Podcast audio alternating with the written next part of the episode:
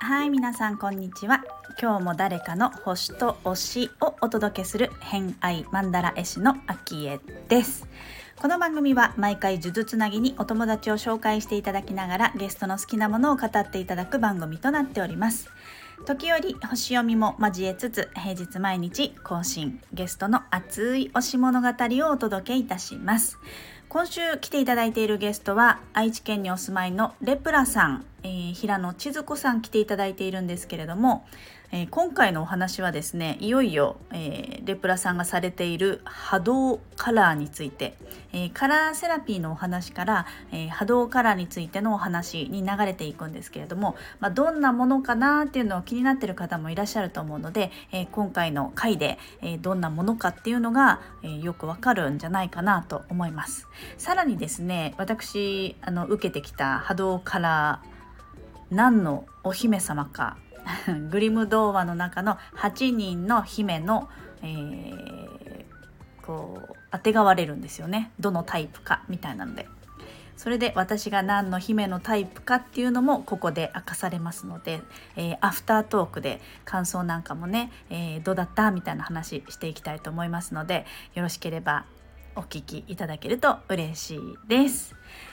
はい。偏愛にまつわるホロスコープご紹介いたします。えー、潜在意識心の月星座は乙女座、金星星座はお牛座をお持ちのレプラさんです。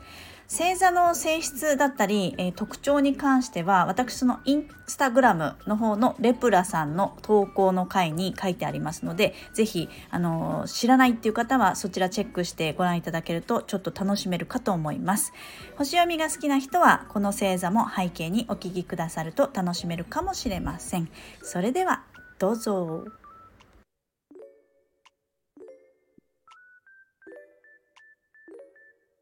あと、カラーセラピーもありますね。カラーセラピーは、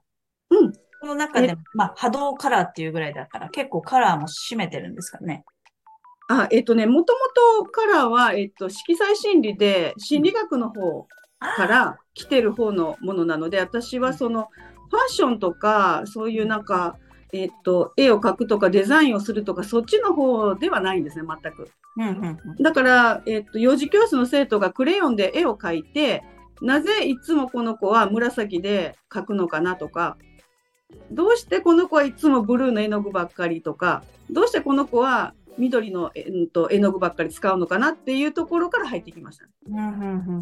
それを分析するのが楽しすぎて、ハマってました。はい。色自体は、じゃあ、別にカラーが好きっていう感じじゃないってことですね。きっとそれによっってその人が選ぶ心理的な要素は何だろうみたいな、うん、そっちの方が、はい、ですね。はい、はい、そうです。なるほど、なるほど。じゃあちょっとその波動カラー自体ちょっと聞いてみてもいいですか？波動カラーっていう、その、まあ、診断にって書いてあるんですけど、はい。どういうセッションというか、さをされるんですか？えー、っと、そうですね。まず、あの、オーリングっていうこの筋肉の反射で、うん、えっと、例えばアクセサリーがゴールドのアクセサリーを持つと、その、えっと、オーリングの反応がすごくあのよかよかったっていうかこうオーリングなのでこう指が開かないっていう状態がすごく合ってる時には力が入るんですけど、うんうん、でもシルバーのアクセサリーを持つと指がパッて離れるっていうとそれはシルバーのアクセサリーの波動が合うんではなくってゴールドのえっと、波動が合うんですよねっていう診断からスタートするって感じですね。なので全部こう体感覚で体感してもらって、あの自分自身がどういう波動を発していてあるいは自分自身はどういうふうなエネルギーでいつも生きているのかなっていうのがこの色の診断で全部分かってくるっていうのが波動カラーの性質ですね。なるほど。それなんか金反射みたいな自分のそうですそれを調べた後に、はい。カラー分析をするってことですか？うんとね、まず一番最初は、えーと、鏡の前でよくパーソナルカラーみたいに布を当てて顔写りを見るんですけど、うん、それだけだと社会に見せる顔と、うん、それから自分の内なる自分に合った色と違う人がいるんですよね。だから見た目だけでは判断できないので、うん、一応私はそこのズレを見たいので、うん、社会的なその顔で合わせて生きてる人なのか、それとも実際に本当にその、えっ、ー、と、合ってるから、その色が似合ってるから、その、えっ、ー、と、エネルギーで生きてる人なのか、そのズレを見たいので、一応その布を当てて、お顔写りを見るっていうことをするんですね、鏡の前で。うん、で、その後に、そのゴールドとかシルバーのアクセサリーを持って、で、それであとはいろんな色布があるので、それを手に持ってもらって、目をつぶったまんまでオーリングをするっていう、その筋肉の反射をやるっていう、筋反射を取るっていうことをするんです。それはもう見ないから、わ、うん、かんないです、私。本人はわからないってことですね。はい。はい。だけど、本人は明らかに力が入るものと入らないものとあるよねっていうことは分かってるんです。体で。だからもう頭は一切使えないし、視覚からも情報が入ってこないので、全く。だからもう体感覚だけでその筋反射を取るっていうことをやってます。で、その、うん、その筋反射を取った後に、えー、っと、その各姫タイプっていうのがあって、グリム童話のお話で合わせてやってるんですけど、うん、そのタイプ別診断になるので、まあ、例えばその、えー、っと、シンデレラのタイプの人だったら、そのシンデレラの色があって、そしてシンデレラのように何かこう苦労したら、最後に王子様と結婚できるハッピーエンドみたいな。だから苦労を最初にしないと幸せになれないって思ってる人が多いんですよ、すごく。うんうんうんそういう性質まで色とリンクしてるっていうのが波動からです。へえ、面白い。確かにです。しかもグリム童話でっていうのはね、ストーリー性もあって、そうなんですよね。そう。だからストーリーの登場人物が全部自分なんですよ。ああ、うんうんうんうんうん。だから、いいも悪いもなく、自分の中にそういう性質を持ってるんだっていう自己需要にもつながるんですよね。うんうんうん。うん。これは主人公に限らずっていう感じですか？そう。最初はみんな主人公に飛びついて、キャー私って美女と野獣のベルなのねとか、シンデレラとか、キャンかわいいアリスとか言ってるんですけど、まあ深掘ってみたら、まあドロドロしてますよね。あの話の内容は。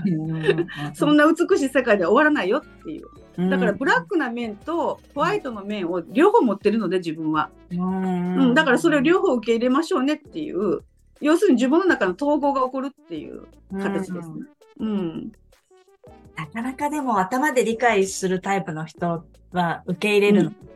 こうちょっとは反発が出そうです。あ、ものすごい、ね、ものすごいですね。ものすごい反発です。だから思いっきり摩擦を起こした方がいいと思います、ね、ああ、でもそうかもしれないですね。うん。あの違えば違うほど。そうそうです。ね、うん、そうです、そうです、そうです。うん。その時の変化もね、大きそうですね。かなり大きいですね。だから、なんか、まあ、核ボタンを押すような感じですかね。ああ、そういうことを言う。でも確かに自分ってこうね、自分、本当の自分と外に向けてる自分の帰りがこう広ければ広いほど、うんうん、多分生きづらいっていうか、居心地の悪さをね、すごく感じちゃいますが、そこを統合できるっていうのは、かなり生きやすくなりそうですね。いやもう全然もうあの呼吸が変わるというかもうなんかこ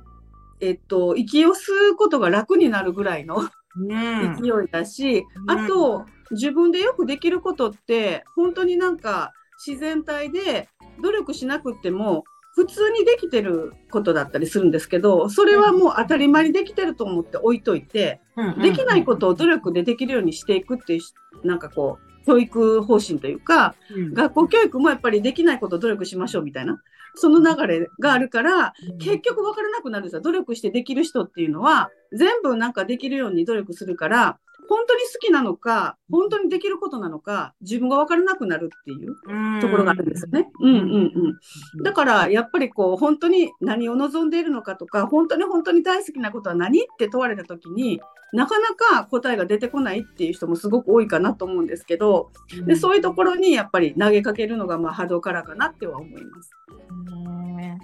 面白い。それをご自身でね、編み出されたっていうか、作り出した仕組み作りみたいなのもやっぱ得意なんですかね？そういう。えー、っとね、私はなんか、なんていうのかな、仕組み作りとか多分システムとかそれからえっと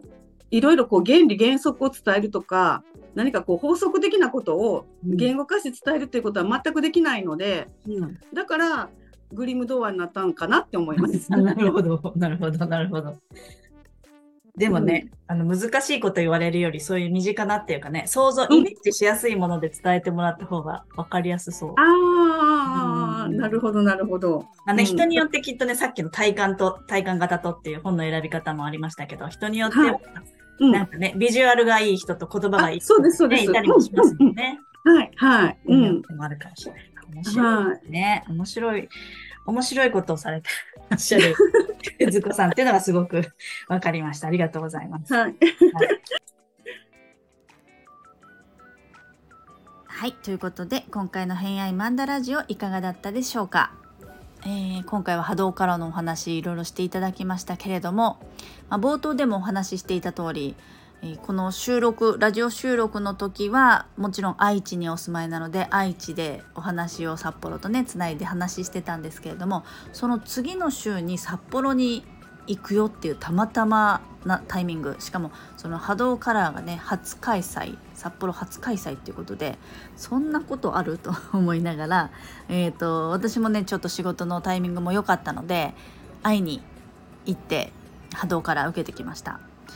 でまあ波動カラー自体ももちろん良かったんですけど、まあ、そこの場がですねすごく良かったんですよね。あの札幌の丸山にある四月ギャラリーさんっていう「指す指」って書く「四月」って書くんですけど四月ギャラリーさんで私初めてだったし四月ギャラリーさん知らなかったんですけど3年前にオープンされたみたいでもうすごい良かったんですよね場が。場がすごくまず良くてで、えー、さらにそのねオーナーさんもすごくあのゆうさんすごい素敵な方ででその場に一緒にあの参加されてる方もあのすごくあの雰囲気がすごく場がよくって人もね全部。で皆さんとこう和気あいあいとお話ししながら、えー、レプラさんのお話を聞きつつ、えー、診断をしていただいたんですが、はいまあ、とってもいい時間でしたね。そして肝心な、えー、波動カラーについてなんですけれども波動カラーはですねいろいろ機器能とかもやるんですよ。機器能皆さんどうですか？あの機器能って調べると多分検索するといっぱい出てくるのであの手を組んだり腕を組んだりとかしてえっ、ー、と右左脳とか左左脳とか出てくると思うんですよ。私ね右左脳タイプでした。えー、まあ右左脳タイプなんでこうインプットが右脳ですねだからこうビジュアルとか写真とかまあ割とやっぱりこうテキストよりも写真で覚えるそれはすごく自覚がありますね。でアウトプットは左脳なのでロジカルに外に出すっていう感じなのでまあその通りだろうなっていう感じですよね。多分ああうんうんうんって皆さんあの分かるんじゃないかなと思います。まあ、教えるとか伝える発信するっていうのが得意な人ですね。うん、でまあ聞きの調べたりとかで、えーと、診断はですね、え、金反射のオーリングと,、えーと、カラー診断こう色合わせで布でね色合わせしたりとか、まあ、潜在意識目をつぶりながらいろんな色触ったりとかっていうことをしていくんですけど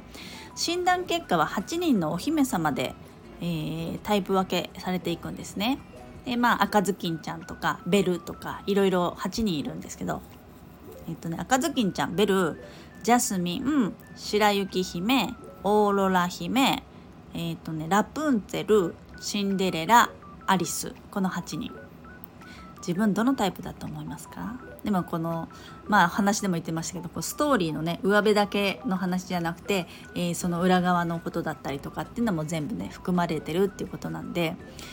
そう実は私ねあの正直言いますとディズニー知らないんですよね。あのキャラクターは知ってるんです。だけどねストーリー知らない。全然。そう。だからあの言われてもピンとは来なかったんですけどあの例えばたくさん教えてくださったのであそういう感じねっていうのはあのディズニー知らなくてもわかると思います。そう。でなんかあのそのタイプ別の8タイプを調べあのお話聞いてる時にやっぱりね私どうしてもね脳内で星座で変換しちゃうんですよね。で赤赤ずきんちゃんは多分お羊座っぽいなとかあベルはちょっとヤギ座っぽいよなとかあのー、まあ、いろんな要素は持ってるので一概に何座っていう感じではないんですけれども総じてこの星座に当てはまるなみたいなのでそう私はねメモ取ってましたね そうで唯一水が私あの月星座と太陽星座両方とも水亀座なんですけれども水亀座って書いてるお姫様私チェックしてたんですけどえっ、ー、とですねあの私のちなみにそのタイプ診断何かというとジャスミンでした。わかります？ジャスミン。あのアラジンのお姫様ですね。アラジンと魔法のランプ、うん、あのジャスミンさんだそうです。はい。でその星座のマーク私書いてるって言ったじゃないですか。あれジャスミンが水亀座で書いてたんですよ。すごくないですか？あの基本的にはえっと、お話を聞いた私のメモによるとですねえー、波動から自体っていうものってどんなものかなっていうのを受け取ったものは私が受け取ったのは、まあ、自己一致させるもの、えー、表面的な社会的な外側の自分と、えー、潜在意識超意識とか言われる内側の自分。そこの乖離をなくすというか、まあ、まあその潜在意識の自分を知ることで、え、そこに合わせていくよ、まあ、疲れない場所で生きることをこう理解ができるどういうのが私がリラックスできるかっていうのが理解ができるっていうものだと思うのでこう潜在意識自体はもちろん潜在してる意識なので、まあ、意識は全くできないそうなんですよ。だからこうそういった診断を使って見える化する見える化することによって意識して使うように意識して使使うみたいな感じじゃなくてそういうものだっていうね潜在意識で見える化してもらえることによって使えてくるっていうことで、まあ、こう疲れない生き方だったりとか、まあ、自分の付き合っていく環境だったりとか場所だったりとかっていうのを整えられるようになるよなっていう感じが私としては受け取りましたね。うんそうそうまあ、だから私その、まあ、西洋先生術で言うと太陽星座が社会的外側の自分で月星座が内側の自分になるのであの心の部分なのでね。なので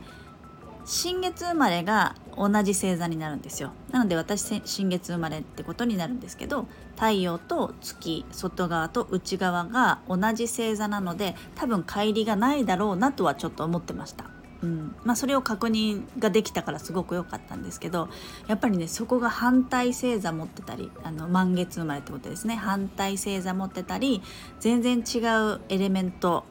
価値観を持ってる外側と内側だったりするとやっぱりねこう乖離ができて居心地の悪さだったりなんで私は心でこう思ってるのにこういうことしちゃうんだろうみたいなことが多い人が結構いると思うんですよね。だからそういう見えないこうズレみたいなものを一致させていくっていうのがあのすごく大事なんだろうなっていうのはすごい思いましたね。そうでもね自分でこう何座っぽいなっていうのがこうぴったりくるとちょっと気持ちいいですよね。はい、そうなんですよ。いや面白かったですよねすごく。でちなみにこのジャスミンがどんなタイプかっていうとあのーこう基本的にはこう職人気質だったりしてで大事なことは自分独自の世界観を表現すること。得意なことは、えー、こう芸術とか知識を学んで活用してクリエイティブに生きていく。なんかそれはすごい思ったなと思って。直感を大切にはするんですけどこのタイプは。あのー、どっちかっていうとこう学んで活用する。自分でこうクリエイトするっていうよりもやっぱりベースメント学んでからっていうのはすごくわかるなっていう感じ。うん。あとはね苦手なことは割とやっぱ頑固みたいなことでしたね。あのあとはねルールを守れない人が受け入れられないみたいなヤギ座的要素もありましたね。そうそう。で肝心なカラーの方はえっ、ー、とこう333だから9つの色を提案していただくんですけれどもやっぱりね割と私紺色一番着てるんじゃないかな。青系が赤系着ないんですけど青系をよく着ててその青系のトーンも結構落ち着いたトーンであの私界隈の人は分かると思う色っていうとあのももちゃんのあの作ったトートバッグ私がこうプロデュースしたっていうかね。あのバッグの色私が使ってる。あの色とか、えー、まあ、紺色の服が多いので紺色とかですね。そうそう。だから割とうん。あよかったなって思って。あ間違ってなかったんだなっていう感じはすごくありましたね。うん。はい。まあそういうディズニー好きじゃなくても楽しめる。ちなみにねジャスミンはスティーブ・ジョブズとかも例えてもらったんですけど私の中ではあのー、岡本太郎だったんですよね。だから後からレプラさんに「岡本太郎ってジャスミンじゃないですかね」っていう話はちょっと DM させてもらって「あ岡本太郎を読んだ時に私もジャスミンだなって思いました」ってお返事をいただいたのであだからねこうディズニーではイメージがちょっとピンとこなかったけど岡本太郎でピンときたので納得でございます。そうちょうどねこれもまああの偶然というかこううまいこと働いてるんだろうなって私も思ったのは来年、まあ、手帳シーズン手帳がこう切り替わるシーズンなんですよ9月8月9月っていうのが。で来年の手帳が10月から書き始めるのでもう下ごしらえをし始めてるんですけど